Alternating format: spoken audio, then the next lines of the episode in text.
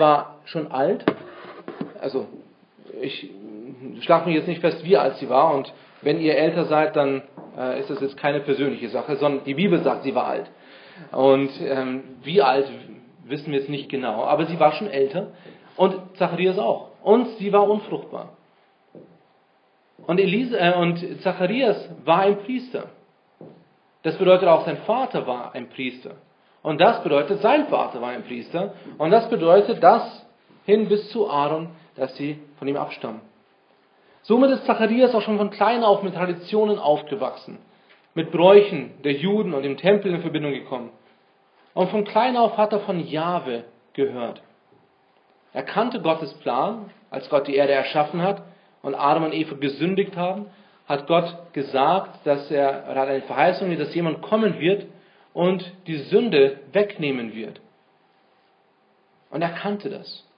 Er wusste auch, also Zacharias wusste auch, dass Gott den Abraham genommen hat, also ihm den Namen Abraham gegeben hat, aber hieß vor Abraham, und dass er ihm ein großes Versprechen gegeben hat. Nicht nur ein kleines, sondern er hat ihm drei große Versprechen gegeben. Es wird eine Nation, deren Anzahl größer ist als die Sterne im Himmel. Israel wird ein Land bekommen und er wird, es wird befreit werden aus der Sklaverei und hat Gott als den Herrscher, als König. Zacharias war ein alttestamentlicher Jude, der auf den Messias wartete. Im Alten Testament hat Gott sich in verschiedenen Weisen geoffenbart und durch verschiedene Offenbarungen gezeigt, dass bald der Messias kommen wird. Priester, Könige, Engel, Erscheinungen, Propheten und dann war Ruhe. 400 Jahre lang war Ruhe. Gott hat sich nicht mehr gezeigt. Gott hat nichts mehr getan. 400 Jahre lang haben Leute gewartet und es war Stille. Bis zu einem ganz bestimmten Tag. Zacharias war im Tempel, er war Priester und es war seine Zeit im, im, im Tempel zu dienen. Es war nicht immer, es war ein gewissen Abschnitt. Damals wurden die Priester eingeteilt, um in den Tempel zu dienen. Es waren 24 Divisionen und jede Gruppe musste zweimal im Jahr jeweils eine Woche lang im Tempel dienen. Während dem Dienst kam ein Engel zu Zacharias und obwohl Zacharias sich so gut auskannte und so viel schon gelesen hatte, war er nicht vorbereitet auf diese Begegnung mit dem Engel. Er reagierte, wie fast alle reagierten, mit Furcht. Mit Furcht. Aber warum? Und der Engel versicherte ihm Frieden. Verse 13 bis 14, ein paar Verse zurück. Zacharias erschrak, als er ihn sah, und Furcht überfiel ihn. Aber der Engel sprach zu ihm, fürchte dich nicht, Zacharias, denn dein Gebet ist erhört worden, und deine Frau Elisabeth wird dir einen Sohn gebären und du sollst ihm den Namen Johannes geben. Und er wird die Freude und Frohlocken bereiten und viele werden sich über seine Geburt freuen. Zacharias war ein Priester, dessen Aufgabe es war, für das Volk zu beten. Wir haben jetzt Jesus als unseren Priester, der für uns eintritt. Wir brauchen keinen Priester mehr auf dieser Erde. Wir brauchen keinen Pfarrer mehr, der für uns irgendwo eine Fürsprache hält. Wir brauchen nicht Maria, die für uns einsteht. Wir haben direkten Zugang zu Gott durch Jesus. Das hatte Zacharias damals nicht. Das Volk hatte das damals nicht. Es war Zacharias, der als Priester vor Gott für das Volk eingetreten ist. Aber Zacharias hat nicht nur für das Volk gebetet, er hat auch für sich selber gebetet. Es geschah, als, also Vers 8, als er seinen Priesterdienst vor Gott verrichtete, zur Zeit, als seine Abteilung an der Reihe war, da traf ihn der Brauch des Priestertums das Los, dass er in, das, in den Tempel des Herrn gehen und räuchern sollte. Und die ganze Menge des Volkes betete draußen zur Stunde des Räucherns. Da erschien ihm ein Engel des Herrn, der stand zu Rechten des Räucheraltars. Und dann kam die Situation, was wir gerade gelesen haben. Und dann, was sagt der Engel? Der Engel sagt, denn dein Gebet ist erhört worden. Zacharias hat im, im Tempel nicht nur für das Volk gebetet, er hat für sich selber gebetet. Und was war das für ein Gebet? Er wollte ein Kind. Interessant. Und wir werden gleich sehen, dass sich das ein bisschen, also man hätte eine andere Reaktion erwartet von Zacharias. Er ist im Tempel, er räuchert im Tempel für das Volk, für sein eigenes Gebetsanliegen. Er möchte einen Sohn oder er möchte ein Kind haben. Der Engel kommt, er erschrickt und der Engel sagt, fürchte dich nicht. Ist alles okay. Der Herr hat deine Gebete erhört. Du wirst ein Kind bekommen. Und was war die Reaktion von Zacharias? Wir sehen es in ein paar Versen. Aber Zacharias hat, hat, hat genau das bekommen, was er wollte. Was wäre die normale Reaktion? Ja! Endlich! Es ist soweit. Das wäre auch das Normale.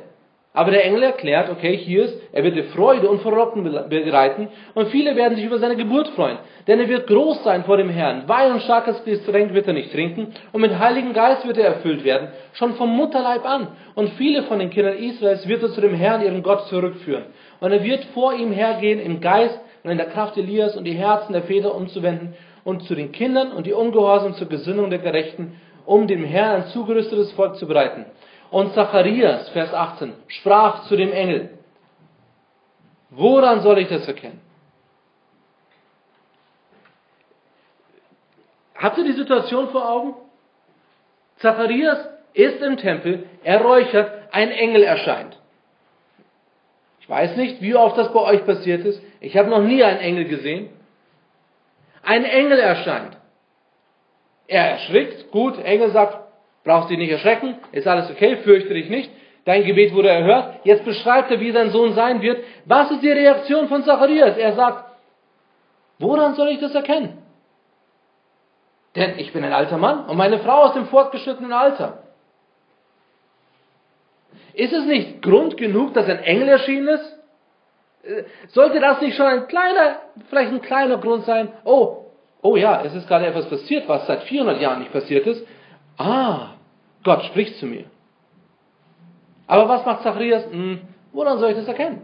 Also, also ist ja schön, dass du mir das sagst, aber ganz ehrlich, woher soll ich wissen, dass es wahr ist? Wie geht's weiter? Der Engel antwortete und sprach zu ihm, ich bin Gabriel, der von Gott, der vor Gott steht und bin gesandt, zu dir zu reden und dir diese frohe Botschaft zu bringen. Und jetzt sagt er ihm, wie er es doch erkennen wird. Und er sagt, und siehe, du wirst stumm sein und nicht reden können, bis zu dem Tag, an dem du dies geschehen wird, weil du meinen Worten nicht geglaubt hast, die erfüllt werden sollen in ihrer Zeit. Es wäre so einfach gewesen. So einfach. Glaube. Zacharias stand da und ich sage euch, ihr werdet wahrscheinlich nie in so eine Situation kommen. Der grundausschlagende Punkt war hier Glaube. Aber was hat Zacharias getan? Er hat einen Engel gesehen. Er hat mit ihm gesprochen. Könnt ihr euch das vorstellen? Ihr redet mit einem Engel, dann sagt er, ja, das, was du gerade eben gesagt hast, woran soll ich, das, woran soll ich wissen, dass es wirklich wahr ist? Kein Problem. Also ich bin, ich bin Gabriel. Ich stehe vor Gott. Er hat mich gesandt, zu dir zu reden. Aber hier dann wirst du es erkennen. Du wirst stumm werden. Du wirst stumm sein. Daran wirst du es erkennen. Er hätte es vorher schon erkennen können. Durch Glauben. Aber er hatte nicht geglaubt. Als Zeichen oder als Strafe, wie man es nennen möchte, wird Zacharias stumm. Bis zu der Geburt von Johannes. Und er wird nicht reden können. Zehn Monate. Zehn Monate, und zwar ohne Gebärdensprache. Also, es ist nicht so, dass man, man hat einen ein Tablet und dann kann man auch vielleicht irgendwas eintippen und dann hier liest es doch.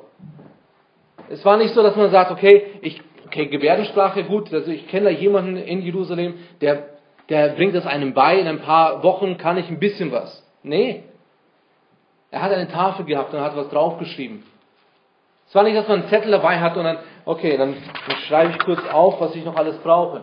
Das war nicht so. Es war ohne Gebärdensprache.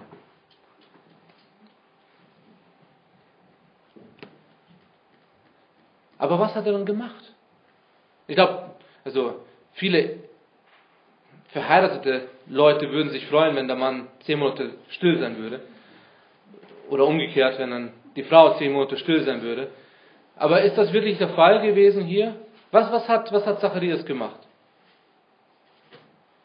Was hat er gemacht?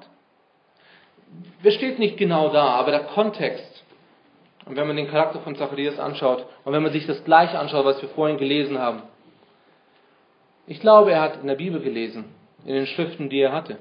Er hatte nicht das ganze, die ganze Bibel.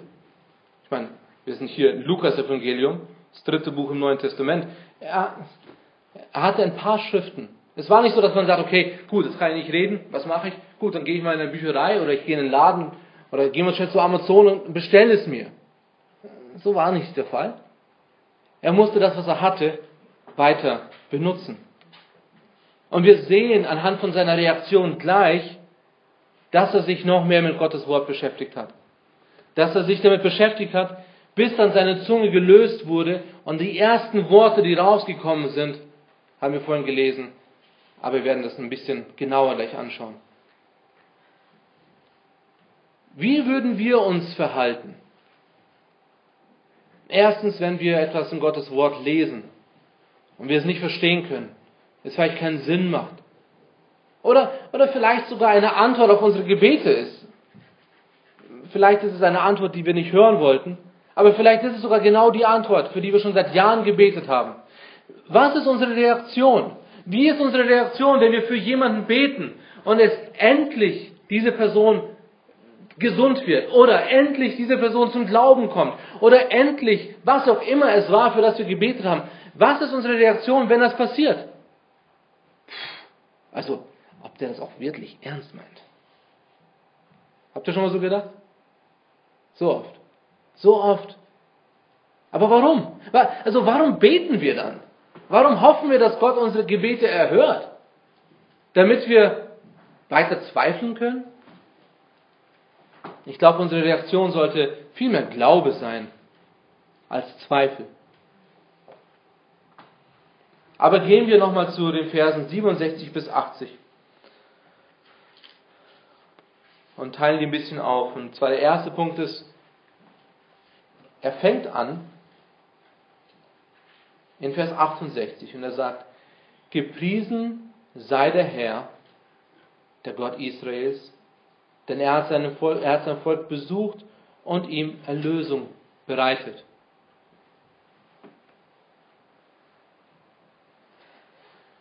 Wenn ihr Überschriften in eurer Bibel habt, ich weiß nicht, was für eine Überschrift bei Vers 57 dasteht, ist die Geburt Johannes des Täufers. Ich lese mal vor, für Elisabeth aber erfüllte sich die Zeit, da sie gebären sollte, und sie gebar einen Sohn, und ihre Nachbarn und Verwandten hörten, dass der Herr seine Barmherzigkeit an ihr groß gemacht hatte, und sie freuten sich mit ihr. Und es geschah am achten Tag, dass sie kamen, um das Kind zu beschneiden, und sie nannten es nach dem Namen seines Vaters Zacharias. Seine Mutter aber erwiderte und sprach, nein, sondern er soll Johannes heißen. Und sie sagten zu ihr, es ist doch niemand in deiner Verwandtschaft, der diesen Namen trägt. Sie winkten aber seinen Vater, wie er ihn nennen, genannt haben wolle. Also, bis zu diesem Zeitpunkt immer noch Stille. Zacharias kann nicht reden. Und Zacharias forderte ein Täfelchen und schrieb die Worte, Johannes ist sein Name. Und sie verwunderten sich alle. Sofort aber wurde sein Mund geöffnet und seine Zunge wurde gelöst und er redete und lobte Gott. Und es kam Furcht über all ihre Nachbarn und im ganzen Bergland von Judäa wurden all diese Dinge besprochen. Und alle, die es hörten, nahmen es sich zu Herzen und sprachen, was wird wohl aus diesem Kind werden? Und die Hand des Herrn war mit ihm. So, und jetzt hören wir, was der Zacharias sagt. Was diese Lob, dieser Lob war, der aus seinem Mund rausgesprudelt ist. Könnt ihr euch vorstellen, zehn Monate lang. Zehn Monate lang kann er nichts sagen. Und jetzt endlich ist das Kind da. Also ich weiß noch, als, als die Sophia geboren war, das war eine wunderschöne, ich, ich habe keine Ahnung, was ich gesagt habe. Ähm, Sophias Name war zuerst, war, war es Sophia oder Olivia? Erst Isabella. Wir haben erst gesagt Isabella. Hm, nee, doch nicht. Sophia. Bei Olivia das gleiche. Äh, wunderschön. Du hast das Kind im Arm. Oh, es ist genial. Ein wunderschönes Gefühl. Aber was war der, der, das Erste, was aus dem Mund von Zacharias rausgekommen ist? Ein Lob. Und dieser Lob hat sehr viel, sehr viel für uns, das wir lernen können. Und wenn wir uns jetzt noch damit beschäftigen, es sind sechs Monate vor Jesu Geburt, okay? Jesus ist noch nicht geboren. Sie wissen, dass Maria schwanger ist. Sie ist noch nicht mal in Wehen, okay? Also, Jesus ist noch nicht da. Aber was sagt Zacharias? Gepriesen sei der Herr, der sein Volk besucht hat und ihm Erlösung bereitet. Hm. Wie kann er das wissen? Er hat sich mit Gottes Wort beschäftigt. Er hat weiter studiert. In dieser Zeit, diese zehn Monate, wo er stumm war. Und jetzt konnte er endlich nachschauen, was bedeutet das. Und jetzt können wir davon lernen. Wir heute, 2015, können davon lernen von Zacharias. Und der erste Punkt, den wir uns anschauen, ist, gepriesen sei der Herr, denn er hat uns Erlösung gebracht, damit wir wissen, wie er ist. Damit wir wissen, wie er ist. Verse 67 bis 74. Und sein Volk, äh, gepriesen sei der Herr, der Gott Israels, denn er hat sein Volk besucht und ihm Erlösung bereitet und hat uns aufgerichtet ein Horn des Heils in dem Haus seines Knechtes David, wie er verheißen hat durch den Mund seiner heiligen Propheten, die von alters her waren, Errettung von unseren Feinden und aus der Hand aller, die uns hassen um Barmherzigkeit zu erweisen an unseren Vätern, um zu gedenken an seinen heiligen Bund, an den Eid, den er unseren Vater Abraham geschworen hat, uns zu geben, dass wir erlöst aus der Hand unserer Feinde ihm dienten ohne Furcht. In diesem Lied von Zacharias können wir sehr viel über Zacharias lernen. Aber besonders können wir lernen, wie Gott ist. Er hat, glaube ich, sehr, sehr viel Zeit mit Gottes Wort verbracht sehr viel in den Schriften im Alten Testament studiert. Und es ist, Verzeihung, es ist interessant. So oft sagen Menschen heutzutage in Gemeinden, ja, das Alte Testament ist ziemlich schwer zu verstehen. Das Neue Testament ist viel einfacher. Und das stimmt zum Teil, weil das Neue Testament hat die ganzen Lösungen und Alte Testament hat die ganzen Aufgaben. Okay? Der Prophet sagt, es wird jemand kommen, Neues Testament sehen wir, Jesus ist gekommen. Also ist doch einfach. Ah, Jesus ist gekommen. Aber wenn wir das alle Testament lesen, ah, jemand wird kommen. Pff, keine Ahnung. Es ist ein Miteinander. Aber interessanterweise hat Zacharias nicht das Neue Testament studiert. Er hat das Alte Testament studiert. Er hat die Propheten studiert. Und hatte in diesem Studium herausbekommen, was Jesus machen wird. Also wenn das der Fall ist, können wir das nicht auch lernen? Können wir nicht auch aus den Propheten lernen, wie großartig Gott ist und wie großartig Jesus ist?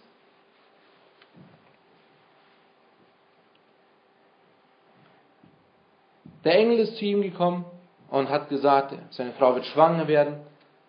Wäre das nicht allein schon ein Grund für Freude? Ich glaube ja. Sie haben lange darauf gewartet. Sie konnte nicht gebären. Sie war unfruchtbar. Und endlich, das ist doch schon ein Grund zur Freude. Und dafür kann man doch schon Gott loben. Aber er geht viel weiter. Mit der Ankündigung kam nämlich noch viel mehr. Denn dieses Kind hatte eine ganz besondere Aufgabe, denn Johannes sollte den Weg bereiten, so wie es in Jesaja 40 steht. Eine Stelle, die Zacharias wahrscheinlich sehr gut kannte. Und jetzt sollte sein Sohn diese Stimme in der in der Wildnis sein. Ich, ich glaube, er ist nochmal zurückgegangen, hat nochmal nachgeschaut, was, was genau steht da eigentlich da? Also, hat, der Engel hat mir gesagt, es ist nicht nur, er wird Johannes heißen, sondern in den Versen 15 bis 17 steht dann genau da, wie Johannes sein wird. Und was er alles machen wird. Ich glaube, er ist zurückgegangen und dann er, okay, also was steht denn eigentlich noch über Johannes drin? Also, das ist ja, äh, der Prophet sagt etwas über Johannes über meinen Sohn. Aber der, der, Johannes ist ja eigentlich nur der Vorläufer. Das ist die Stimme in der, in der Wildernis. Er ist nochmal alles durchgegangen, alle Bündnisse, die Gott gemacht hat. Mit Mose, mit Abraham. Er hat die Rechnung nochmal aufgelistet. Und er kam immer auf das gleiche Ergebnis. Noch viel besser als sein eigener Sohn. Es ist der Vorläufer für den Messias. Der Messias wird kommen. Der Messias wird kommen. In Lukas 24, Verse 25 bis 27 lesen wir, dass wenn man in der Bibel, besonders das Alte Testament liest und richtig versteht, dann wird man Jesus Christus sehen. Man wird Jesus Christus sehen. Denn von Anbeginn der Zeit war Jesus im Spiel. Als Schöpfer lesen wir in Kolosser 1, Vers 16, dass Jesus die Erde erschaffen hat. Er war nicht nur dabei, er hat sie erschaffen. Für sich hat er sie erschaffen. In Lukas 24 sagt er, er sprach zu seinen Jüngern, ihr Unverständigen und im Herz zu träge, an alles zu glauben, was die Propheten geredet haben. Musste nicht der Christus dies leiden und in seine Herrlichkeit hineingehen? Und von Mose und von den Propheten anfangend erklärte Jesus den Jüngern in allen Schriften, was auf ihn getroffen ist. Wow! Könnt ihr das vorstellen? Äh, also das wäre doch was. Wenn man sich einfach hinsetzt und Jesus sagt, okay, hier 1. Mose, das, das war ich. 2. Mose, das und das, das war ich. Und auf einmal, wow, das ist ja, das ist ja viel mehr, als wir uns vorstellen können. Jetzt verstehen wir überhaupt, was es bedeutet. Und heutzutage mit dem Neuen Testament, das so viel im Alten Testament erklärt. Hebräer ist voll davon. Jetzt verstehen wir, warum muss überhaupt ein Opfer gebracht werden? Wenn man sich das vorstellt, Doris, du musst kurz die Ohren zuhalten. Wir werden im Januar in, in Eichstätt eine Bibelstunde machen. Und da werden wir uns anschauen, was ist alles schiefgelaufen in der Weihnachtsgeschichte. Okay? Menschlich gesehen, was ist alles schiefgelaufen? Und das ist wirklich interessant. Schaut euch das mal an, denn wenn es glatt gelaufen wäre, dann wäre doch nicht Jesus in einer Krippe geboren. Oder? Also mal ehrlich, ist Jesus. Also was ist alles schiefgelaufen? Aber es war alles Gottes Plan. Es ist nicht schief gelaufen. Menschlich gesehen ist es nicht glatt gelaufen. Naja, jetzt mussten die nach Bethlehem reisen. Ja, aber das war Gottes Plan. Ja, okay, du musstest jetzt eine, eine Reise antreten, die vielleicht ein bisschen unbequem war. Es ist egal. Das war Gottes Plan. Er hat das benutzt. Er hat das alles in die Wege geleitet, damit Jesus in die Krippe geboren wird. Warum? Er hat das vorher schon den Propheten angekündigt. Es war alles ein Plan. Und es wird interessant sein, diese Studie. Macht das mal selber. Schaut euch mal das in Matthäus Evangelium oder auch in Lukas Evangelium. Setzt euch mal hin, schaut euch das mal an und streicht euch alles an, vielleicht nicht in der Bibel, aber streicht euch alles an, was eigentlich menschlich gesehen keinen Sinn macht. Also, wie alt war Maria? Sie war noch nicht verheiratet und sie war schwanger. Also hätte auch besser gehen können, oder? Einfacher sein können. Aber warum? Und stellt euch dann die Frage, warum. Und wenn ihr die Lösung nicht gefunden habt, dann sagt mir im Januar Bescheid und dann gehen wir das zusammen durch. Es ist wirklich ein, ein, ein Spaß, wenn man sich das anschaut und sich dann mal fragt, warum ist das so geschehen? Und ich, ich könnte wetten, bei jedem Teil, wo es da keinen Sinn macht, hatte Gott einen viel besseren Plan. Und dann ist es besser geworden. Auch wenn es menschlich gesehen so schwer war und doch so kompliziert war. Aber Jesus hat gesagt, es geht um ihn. Und Zacharias hat im Alten Testament studiert und er hat festgestellt, es geht um den Messias. Er hat gesagt, gepriesen sei der Herr, der Gott Israels, dass er sein Volk angesehen hat und ihm Erlösung geschaffen hat. Gott hat sein Volk angesehen oder auch besucht. 400 Jahre hatte er sie nicht besucht. 400 Jahre war Stille. Jesus war noch nicht geboren, aber Zacharias wusste, er wusste es schon, dass es den Messias geben wird, der kommt. Woher wusste er das? Wenn ihr euch jemals Gedanken macht oder jemals einreden lassen solltet, ja, Glaube ist nicht Wissen, das ist nicht biblisch. Okay? Diese Idee, Glaube ist nicht Wissen, ist weit weg vom Biblischen. Denn Hebräer 11 sagt, Glaube ist eine Zuversicht auf etwas, das wir nicht sehen. Okay? Wenn wir es sehen können, ist es nicht Glaube. Wenn wir es nicht sehen und überzeugt davon sind, dass Gottes Wort wahr ist, dann ist es Glaube.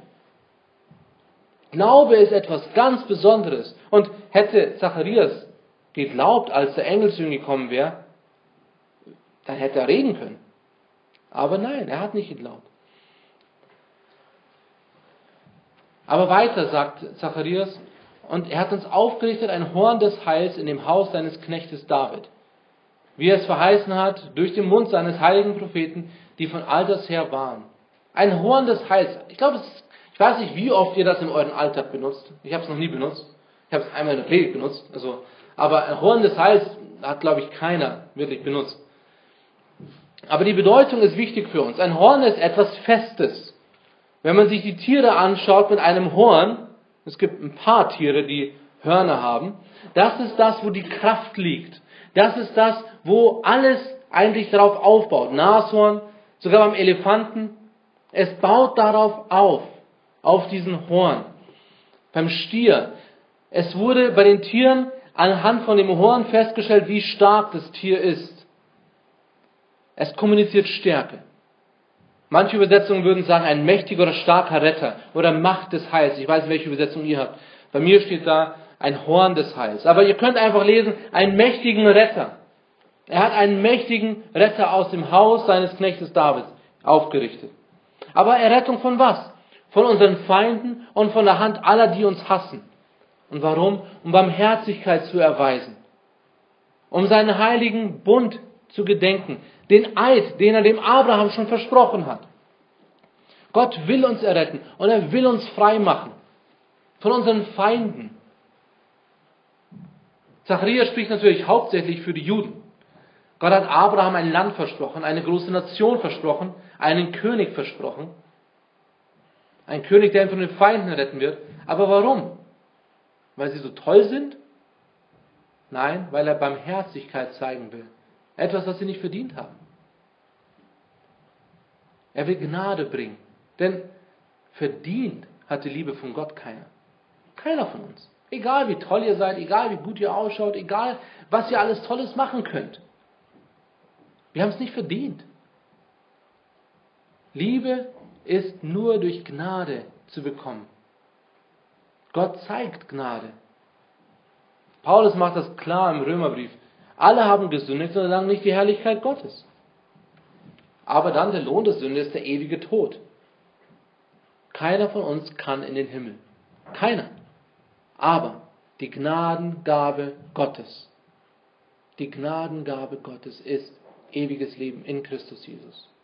Er hat uns ein Heil gebracht. Gott bringt Gnade und er zeigt seine Treue. Er hat an seinen Bund gedacht. Vielleicht haben die Menschen nach 400 Jahre Stille. 400 Jahre. Ich weiß nicht, wer von euch schon seit 400 Jahren auf irgendwas wartet. Keiner von euch. 400 Jahre Stille. Wie viele Generationen sind das?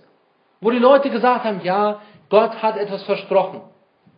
Ja, anscheinend hält er doch nicht sein Versprechen. Glaubt ihr, das hätten die Leute gesagt? Ich glaube es. Steht nicht da. Aber das ist meine Interpretation. Das ist das Menschliche in uns. Ungeduldig. Naja, also, also ich habe ja schon mal gehört vor, also von meinem Ur-Ur-Urgroßvater, dass die gewartet haben damals. Ja, Gott wusste es. 400 Jahre ist nichts für Gott. Er hat einen perfekten Plan. Auch wenn es sich für uns anders ausschaut. Nein, es war sein Plan. Und er wollte das haben. Deswegen hat er 400 Jahre gewartet. Und er hat dann auf einmal gesagt, jetzt ist es an der Zeit. Zweitens sehen wir, gepriesen sei der Herr, denn er hat Erlösung gebracht, damit wir wissen, wie wir in den Himmel kommen. Verse 76 bis 80. Und du, Kindlein, wirst ein Prophet des Höchsten genannt werden, denn du wirst vor dem Angesicht des Herrn hergehen und seine Wege zubereiten, um seinem Volk Erkenntnis des Heils zu geben das ihnen zuteil wird durch die Vergebung ihrer Sünden und der herzlichen Barmherzigkeit unseres Gottes willen, durch die uns besucht hat, auf, hat der Aufgang aus der Höhe, und denen zu erscheinen, die in Finsternis und Todesschatten sitzen, um unsere Füße auf dem Weg des Friedens zu richten.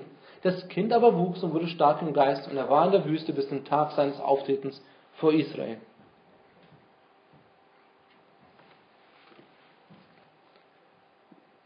Es ist interessant, dass er jetzt erst auf Johannes eingeht, oder? Also, ihr müsst euch vorstellen, er ist ein frisch gebackener Papa. Er hat seinen Sohn auf dem Arm und er fängt an, gepriesen sei der Herr Gott Israels, denn er hat sein Volk besucht und ihm Erlösung bereitet. Hat nichts mit Johannes zu tun. Und hat uns aufgerichtet ein Horn des Heils. Nicht Johannes.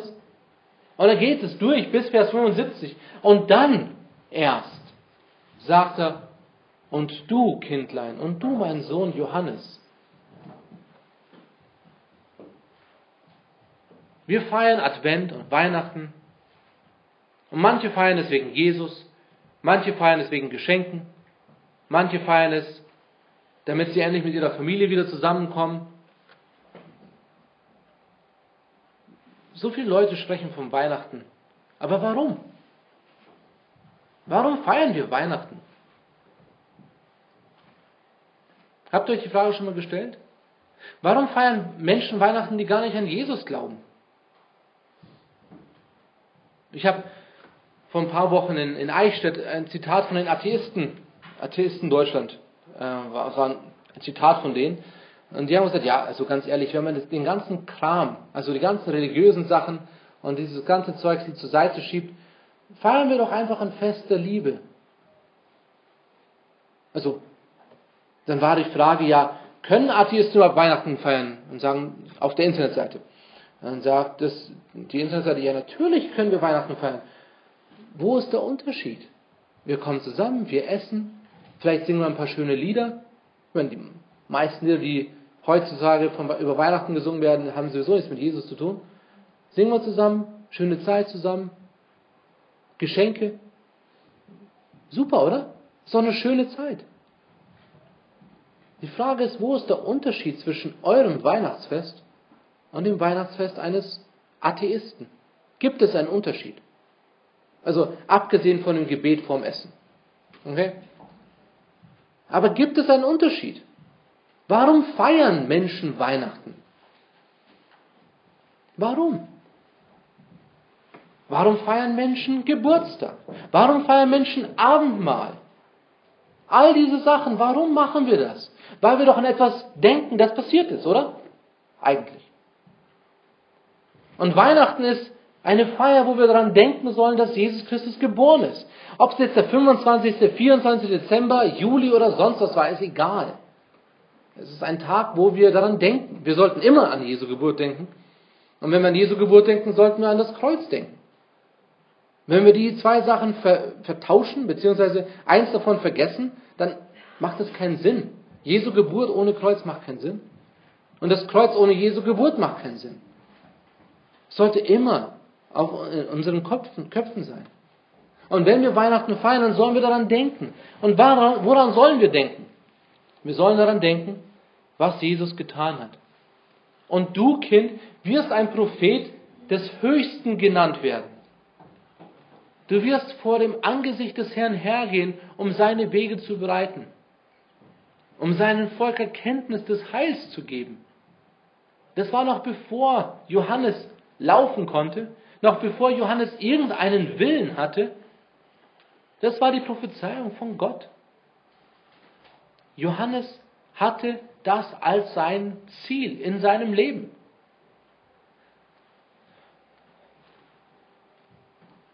Johannes wird den Weg bereiten, aber für was? Um dem Volk Erkenntnis des Heils zu geben. Erkenntnis des Heils. Und wie kriegen wir davon mit? Dass ihnen zuteil wird durch die Vergebung ihrer Sünden. Also Heil kommt wie? Durch die Vergebung der Sünden. Wir haben vorhin gelesen, wir haben alle gesündigt. Und durch die Sünde kommen wir nicht in den Himmel. Das heißt also, logischerweise muss diese Sünde weg, damit wir in den Himmel können. Und wie kommt sie weg? Und das ist der zweite Punkt, den er sagt durch die Barmherzigkeit unseres Gottes. Barmherzigkeit vor Gott. Das heißt nicht, dass jeder die beliebige Sünde vergeben kann, bekommt. Das heißt nicht, dass, dass man einfach irgendwas machen soll. Barmherzigkeit bedeutet, sie wird einem weggenommen aus Gnade. Ich habe es nicht verdient. Ich habe nichts getan. Es wird einfach weggenommen. Jesus ist Gott und er kam als Mensch auf diese Erde. Da streiten interessanterweise, wer streitet das alles ab? Zeugen Jehova streiten das ab. Der Islam streitet das ab. Das Judentum streitet das ab. Die streiten das alle ab. Was bedeutet das? Sie haben das Heil nicht erkannt. Wenn jemand nicht erkennt, dass Jesus Gott ist, wenn jemand nicht erkennt, dass Jesus als Baby auf diese Erde gekommen ist und am Kreuz gestorben ist und die Sünden vergibt, dann hat er keine Zukunft. Das ist das Ausschlaggebende. Die Sünde, die Schuld muss bezahlt werden. Und die ist bezahlt am Kreuz. Wir müssen es annehmen. Und wie kann man das annehmen? Aus Barmherzigkeit, aus Gnade. Wir haben es nicht verdient, aber er macht es. Diese Barmherzigkeit kam mit dem Aufgang oder Sonnenaufgang, mit dem Licht aus der Höhe. Ist eine Bezeichnung für Jesus Christus. Er ist das Licht der Welt. Er kam vom Himmel herab. Weihnachten. Und er kam als Licht. Er hat Licht in diese Dunkelheit gebracht. In diese Welt voller Dunkelheit. Und warum? Um denen zu leuchten, die in Finsternis und Todesschatten sitzen. Und das sind wir alle. Wir sitzen alle in der Finsternis. Also so kommt man in den Himmel. Jesus, der Gott ist und als Mensch auf die Erde kam und unsere Sünden weggenommen hat, denn er ist gestorben, er hat die Sünden auf sich genommen. Aber wenn wir unsere Sünden bekennen, ist er treu und gerecht. Ich weiß nicht, ob euch aufgefallen ist, wir haben einen Vers ausgelassen. Und es ist Vers 75. Und das ist der dritte Punkt. Gepriesen sei der Herr, denn er hat Erlösung gebracht. Damit wir wissen, wie wir uns jetzt schon verhalten sollen. Denn viele von euch sind schon gläubig. Viele von euch haben die Vergebung der Sünden schon erfahren. Jetzt ist die Frage, was sollen wir jetzt tun? Was sollen wir jetzt machen?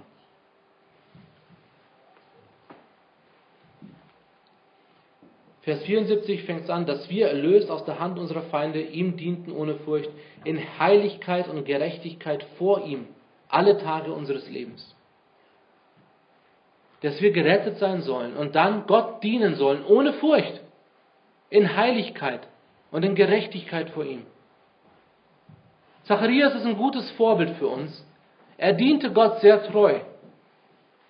Als er einen Engel begegnete, lernte er keine Furcht zu haben. Genauso wenig brauchen wir Furcht vor Gott haben. Wir brauchen keine Furcht haben. Aber wenn wir es nicht seine Kinder sind, dann ist Furcht angesagt. Denn er ist ein gerechter Gott. Und er sagt, wenn jemand nicht mein Kind sein will, ist er getrennt von mir. Das bedeutet Hölle. Aber die, die wir seine Kinder sind, wir brauchen keine Furcht mehr haben. Ist es nicht toll? Keine Furcht. Wir haben uns in Eichstätt mit Gebet beschäftigt. Und ein großer Teil ist, wenn wir beten, ich weiß nicht, ob ihr das schon mal gemacht habt, mir ist das schon oft passiert. Ich bete, dass Gott eine Situation bereinigt oder in die Hand nimmt und dann mache ich mir immer wieder Gedanken darüber. Ist euch das schon mal passiert? Herr, ich, ähm, ich habe meinen Job verloren, bitte ähm, hilf mir, dass ich mit der Situation zurechtkomme. Ich gebe es an dich ab. Es ist, kümmer du dich drum. Okay? Das ist das Gebet, also als Beispiel, das ist das Gebet. Und was mache ich jetzt? Oh Mensch, ich habe meinen Job. Oh, ich weiß nicht, was ich machen soll. Habe ich die, habe ich die Sorge abgegeben? Oder habe ich die Sorge Gott erzählt und mache mir immer noch Gedanken drüber? Die Bibel sagt, wirf deine Sorge auf Gott, denk nicht mehr dran, gib deine Sorgen ab. Wenn wir das aber tun, dann brauchen wir nicht mehr daran zu denken. Denn ganz ehrlich, dann haben wir nicht unsere Sorgen abgegeben, oder? Wir haben uns das heute angeschaut. Wenn ich, ich weiß nicht, wie viele von euch sich gut mit Autos auskennen, aber nur als ein Beispiel, okay? Nehmen wir mal an, ihr, ihr habt euer Auto, das muss in die Werkstatt. So, dann fahrt ihr, schaut ihr erstmal im Internet nach, wo ist die beste Werkstatt? Gut, jetzt bringe ich das zu dieser Person hin. Kann ich der Person vertrauen? Ja, also ich habe ganzen Berichte gelesen, Kundenrezession, beste Werkstatt in Grafenwöhr, im Umkreis, der macht das für einen guten Preis und Super. Also keine Beschwerden, gar nichts. So, jetzt gebe ich ihm das Auto und sage, kannst du bitte das Auto durchschauen? Kannst du dich darum kümmern? Ich habe keine Ahnung. Bitte mach das. Und er sagt, gar kein Problem. Holst du heute Abend ab. Alles ist fertig. Wenn was sein sollte, rufe ich an. Okay? So, nach fünf Minuten ruft ihr an und sagt, also ich habe vorhin im Internet gelesen, man sollte den Ölstand auch überprüfen. Okay, weißt du, ich, ich mache ich, kein Problem, geht klar. Gut, nach zehn Minuten rufst du an. Ich habe auch gehört, irgendwo, dass es irgendwas mit Kühlerflüssigkeit gibt und äh, die sollte man auch überprüfen. Kannst du mal nachschauen. Kein Thema, mache ich. Dann nach zehn Minuten ruft sie wieder an. Also ich habe irgendwas gehört mit Winterreifen. Also die brauchen anscheinend irgendeine Profiltiefe. Keine Ahnung. Kannst du mal danach schauen. Weißt du, ich, ich mache das. Was glaubt ihr, wie oft würde er euch eine Antwort geben? Oder wie oft würde noch abheben? Oh, die Nummer schon wieder. Wenn ich etwas abgebe und mich nicht auskenne, lass es ihn machen. Und wenn ich mich auskenne, warum gibst du es ab? Okay? Also gib es ab, red ihm nicht rein. Es ist seine Arbeit. Wenn er es verpusht, dann, dann kann man reden. Aber ganz ehrlich, während der Arbeit passiert wahrscheinlich noch mehr. Ein anderes Beispiel ist, habt ihr schon mal eine OP gehabt?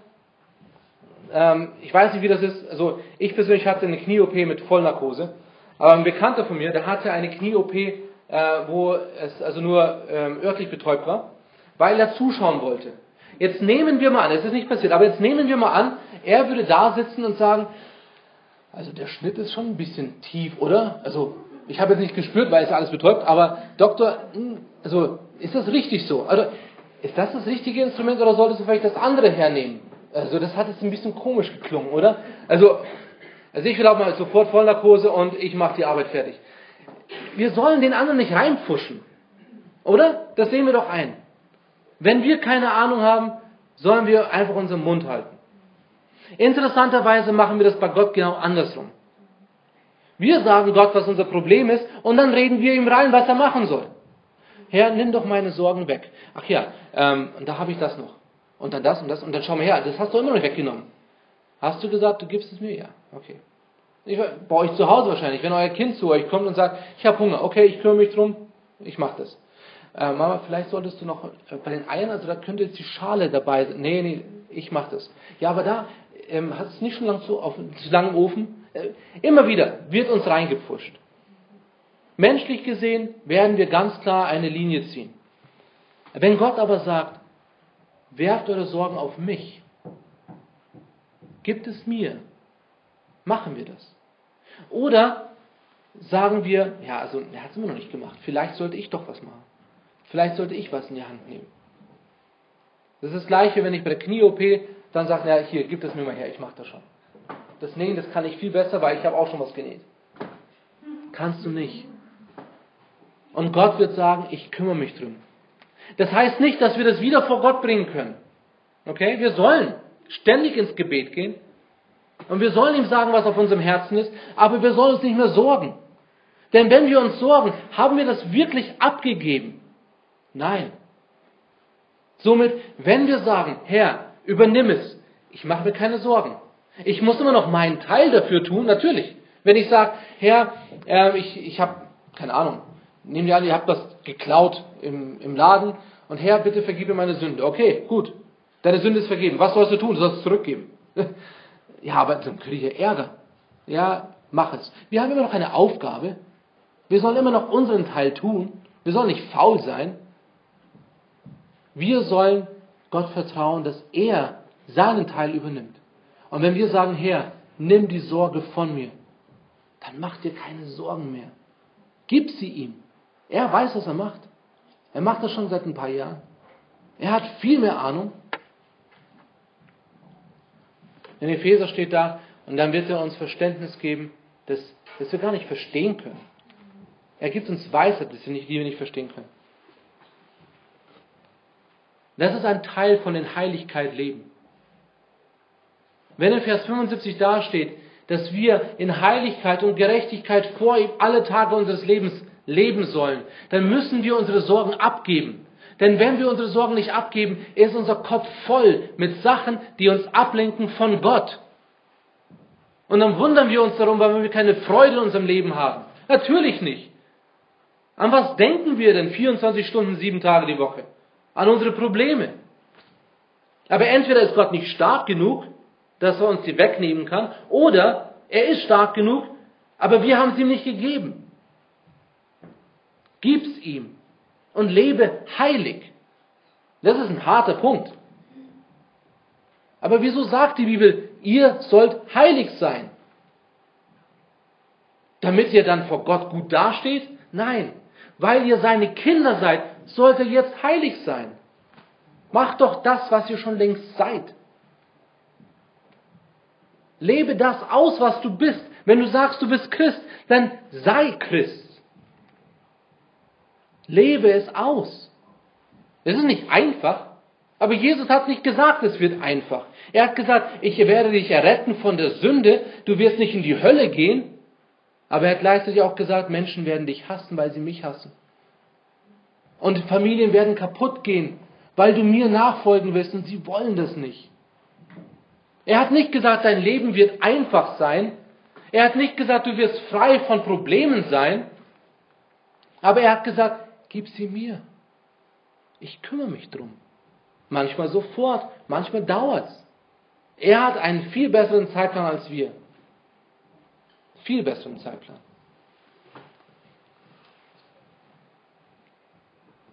In Heiligkeit und Gerechtigkeit. Das ist eine Herzenseinstellung. Da sollen wir anfangen. Unsere Taten sollen in unserem Herzen anfangen. Wir sind von, von Sünde befreit und wir brauchen nicht mehr sündigen. Wir können jetzt das Richtige tun. Wir sind keine Sklaven der Sünde mehr. Wenn wir sagen, ja, so bin ich nun mal, nee, bist du nicht. Denn ganz ehrlich, du bist kein Sünder mehr. Unsere, unsere Stellung vor Gott, wenn er uns anschaut, dann sieht er nicht, ah, Willi ist der Sünder, der hat das, das, das, das gemacht. Wenn er mich jetzt anschaut, schaut er mich durch Jesus an. Und er sieht Jesus, er sieht mich von Sünde befreit. Wenn er euch von der Sünde befreit sieht, warum leben wir dann noch in der Sünde? Es ist einfach? Nein. Es ist genauso, wie man von einer Sucht wegkommen will. Es ist nicht einfach, aber es ist gut für uns. Ja. Geht man dann Schwierigkeiten durch? Ja. Aber wir müssen nicht mehr. Ich weiß, ein Bekannter von mir, der war heroinabhängig. Der hat sich versucht, öfters den goldenen Schuss zu geben. Öfters. Und irgendwann ist er dann zum Glauben gekommen. Und er ist von, von einem Tag auf den anderen weg. Ja, ich weiß nicht, wie lange. Ich glaube, er war bestimmt fünf Jahre an der Spitze. Fünf Jahre. Und er ist weg davon. Komplett weg. War es einfach? Nein. Aber Gott hat ihm die Kraft dazu gegeben. Hat er Folgen davon? Ja. Er hätte entweder ins Gefängnis gemusst oder zu einer ähm, ähm, irgend so ein, ein Entziehungskur gemüsst. Er hat es geschafft zu einer christlichen äh, Entziehung und jetzt leitet er die. Er hat das übernommen. Also es ist jetzt schon ein paar Jahre her. Es war nicht einfach, aber Gott hat es gemacht. War es schwer? Ja. Hat Gott gesagt, es wird einfach? Nee. Er hat gesagt, ich werde mich darum kümmern. Wenn wir unser Leben heilig leben wollen, heißt es nicht, oh ja, jetzt ist es vorbei mit Versuchungen. Natürlich sind die Versuchungen da. Die Versuchungen sind auch die Sachen, die uns wirklich zu irgendwas hinziehen, weil wir das auch wollen. Unser Fleisch will das. Deswegen ist die Versuchung da. Ich hatte mal einen Arbeitskollegen und er war, er, er ist homosexuell. Und die ganzen meine anderen Arbeitskollegen in der Mittagspause haben über irgendwelche äh, Mädels geredet und er hat gesagt, mir ist das alles egal. Die ganzen anderen Männer haben gesagt, nee, nee, also wir sind Männer und so denken wir nun mal. Und er hat gesagt, mir ist das wurscht. Also da kann eine nackte Frau vorbeilaufen, das ist doch mir egal. Wie, wie kann das sein, wenn alle anderen Männer sagen, nee, nee, das ist, es ist eine Einstellung. Es ist eine Einstellung, die wir haben müssen. Versuchung ist da. Und jeder wird anders versucht. Die Männer auf die Seite, die Frauen auf die Seite.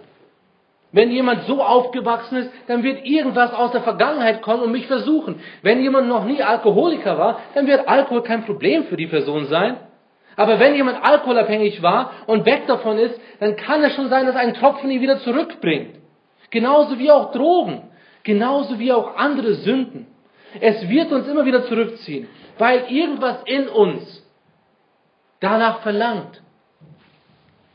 Aber wenn wir anfangen, dagegen zu arbeiten und wir uns bewusst machen, wir müssen nicht mehr und wir den Versuchen aus dem Weg gehen, dann können wir anfangen, in Heiligkeit zu leben, in Gerechtigkeit zu leben, abgesondert von Sünde. Ist nicht einfach. Es ist schwer. Deswegen sollen wir füreinander beten. Deswegen sollen wir miteinander da sein. Deswegen sollen wir uns erbauen. Deswegen sollen wir Gottes Wort lesen. Ich weiß nicht, wie viel Zeit ihr mit Gottes Wort verbringt. Aber immer wieder kommt es mir zum Vorschein. Wir machen uns so viel Gedanken. Wir wissen, was in der Welt los ist, oder? Ich weiß nicht, wie oft die Zeitung lest. Ich, ich, ich lese nie Zeitung. Also wir hatten mal ein Probeabo für zwei Wochen. Ich habe einen Titel von der Zeitung mal zweimal gelesen. Das war's. Also ich bin kein Zeitungsmensch. Äh, ich lese die, ich, also wenn irgendwas passiert, dann, wann auch immer das bei Facebook gerade erscheint, dann, dann lese ich davon. Das ist Zufall, weil irgendjemand das gepostet hat. Also, aber bewusst lese ich das nicht. Oder meine Mutter ruft an und sagt, hey, hast du das gehört? Als wir in Amerika waren, hat meine Mutter angerufen und hat gesagt, hey, ich habe gehört, irgendwo in Amerika ist das passiert. Keine Ahnung. Ja, das habe ich in den Nachrichten gehört. Keine Ahnung. Ich hab, es hätte sogar in der gleichen Stadt sein können. Ich habe keine Ahnung. Aber es gibt Leute, die machen sich immer wieder Sorgen. Oh, das ist passiert, das ist passiert, das ist passiert. Und der Kopf wird voll, voll, voll, voll. Und dann fragt man die Person, wie viel liest du eigentlich in der Bibel? Hm, ja, habe ich keine Zeit. Weil, wenn ich jetzt in der Bibel lese, dann, ich möchte mich ja konzentrieren. Also, ich möchte nicht irgendwas lesen und dann nicht drüber nachdenken. Aber interessanterweise verbringen wir gar keine Zeit in Gottes Wort. Und dann ist es so, ja, ich hatte keine Zeit. Ja, ich bin ein bisschen verschlafen. Ja, und dann geht es da und da und da und da. Und man dreht sich und man geht immer weiter weg von Gott. Und dann wundert man sich, warum man nicht sein Leben verändert. Und dann wundert man sich, warum es immer schwerer wird.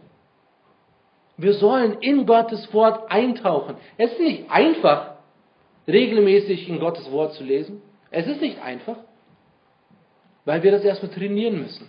Macht euch keine Gedanken, dass, ja, aber Gott will ja, dass wir mit vollen Herzen dabei sind. Was will Gott mehr? Dass wir mit vollen Herzen gar nicht lesen oder dass wir halbherzig Gottes Wort lesen? Was kann uns verändern? Gottes Wort kann uns verändern.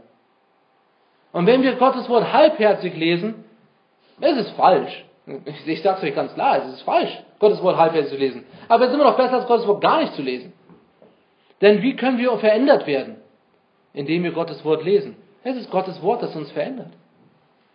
Also ob es halbherzig ist oder nicht, lies Gottes Wort. Und bekenne der Sünde, dass du es halbherzig gelesen hast. Und dann irgendwann finde Freude an Gottes Wort. Und du wirst dein Leben verändert sehen. Es ist so.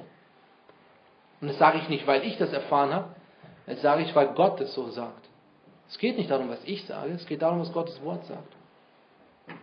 Und Gott sagt, wir sollen heilig leben. Wir sollen Gerechtigkeit leben. Was können wir von Johannes lernen? Was war seine Aufgabe? Anderen zu erzählen, dass sie Vergebung der Sünden brauchen und dass es die gibt. Habt ihr diese Adventszeit genutzt, anderen von Jesus zu erzählen? Es ist die einfachste Zeit. Es ist die einfachste Zeit. Nehmt euch, ich, also ich, ich gehe jetzt sehr weit hinaus. Letztes Jahr gab es Kalender, ich glaube, die gibt es dieses Jahr auch wieder. Die kosten nicht viel, 70 Cent.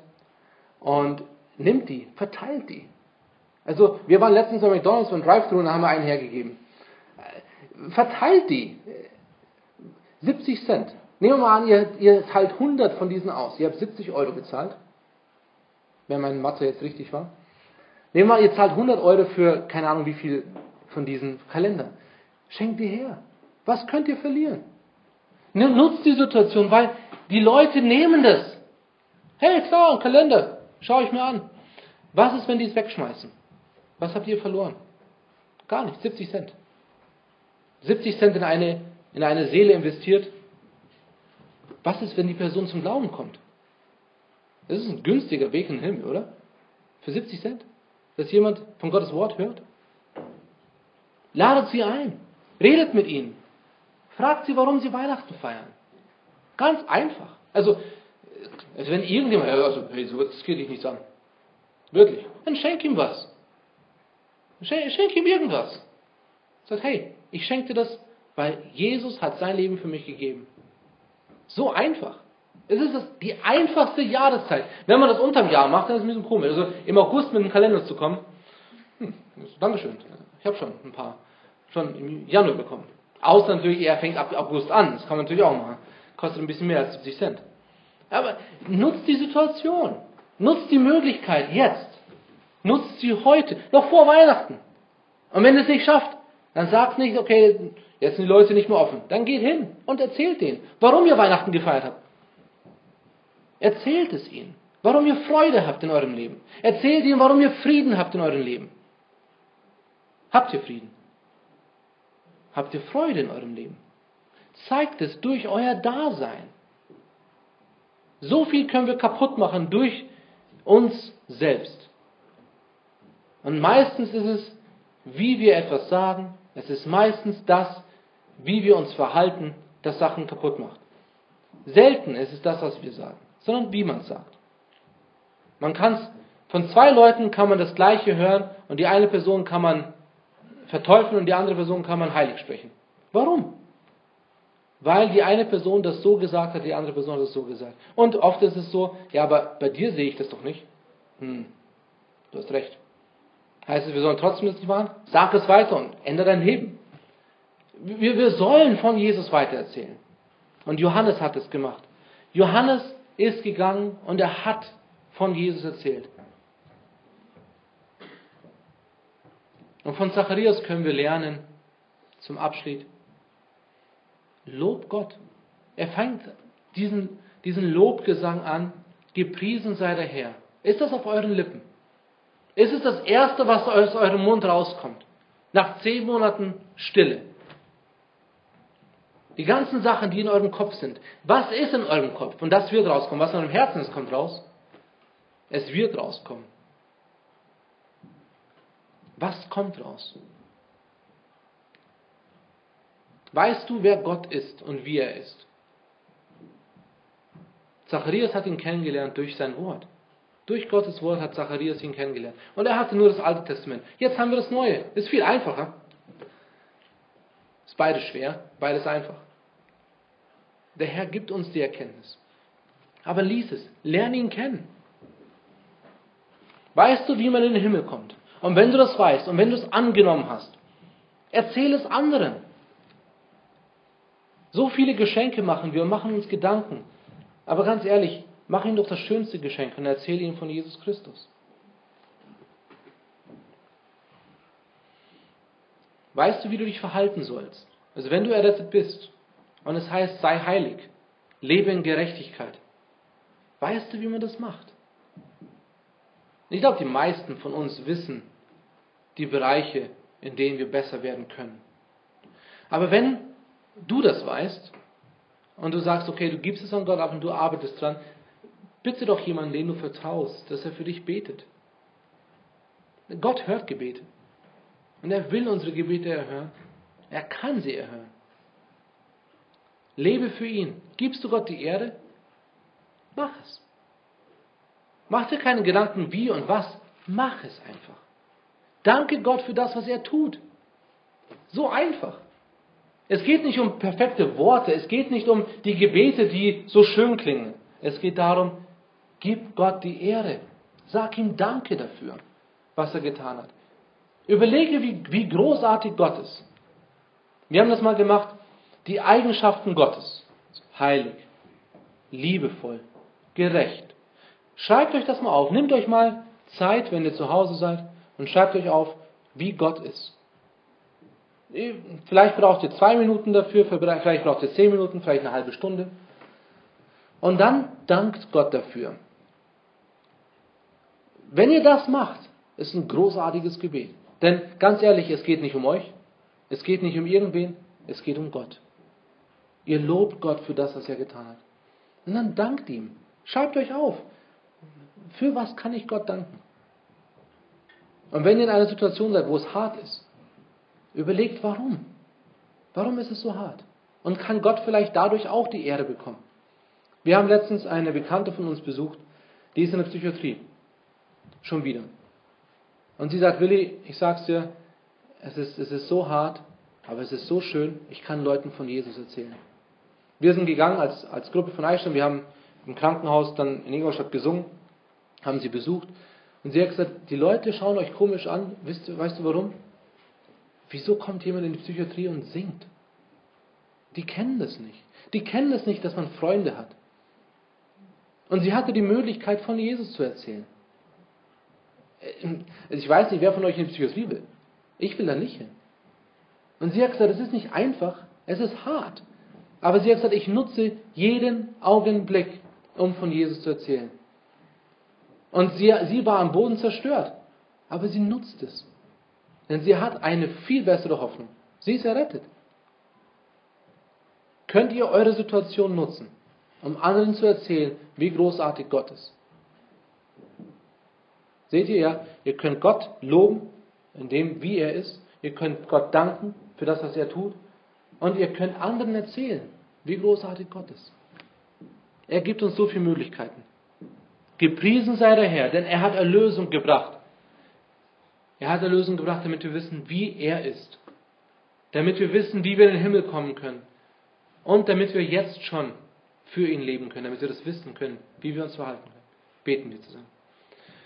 Lieber Vater, ich danke dir für dein Wort und dafür.